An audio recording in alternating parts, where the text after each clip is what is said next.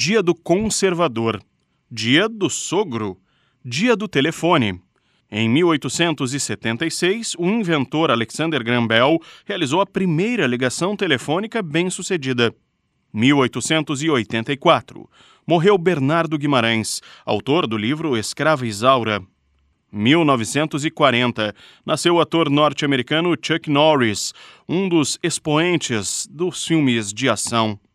1945. Nasceu em São Paulo o cantor Vanderlei Cardoso. Ícone da Jovem Guarda, teve como grande sucesso a música Bom Rapaz. 1952. Fulgêncio Batista liderou um golpe de Estado em Cuba, iniciando uma ditadura no país. 1955.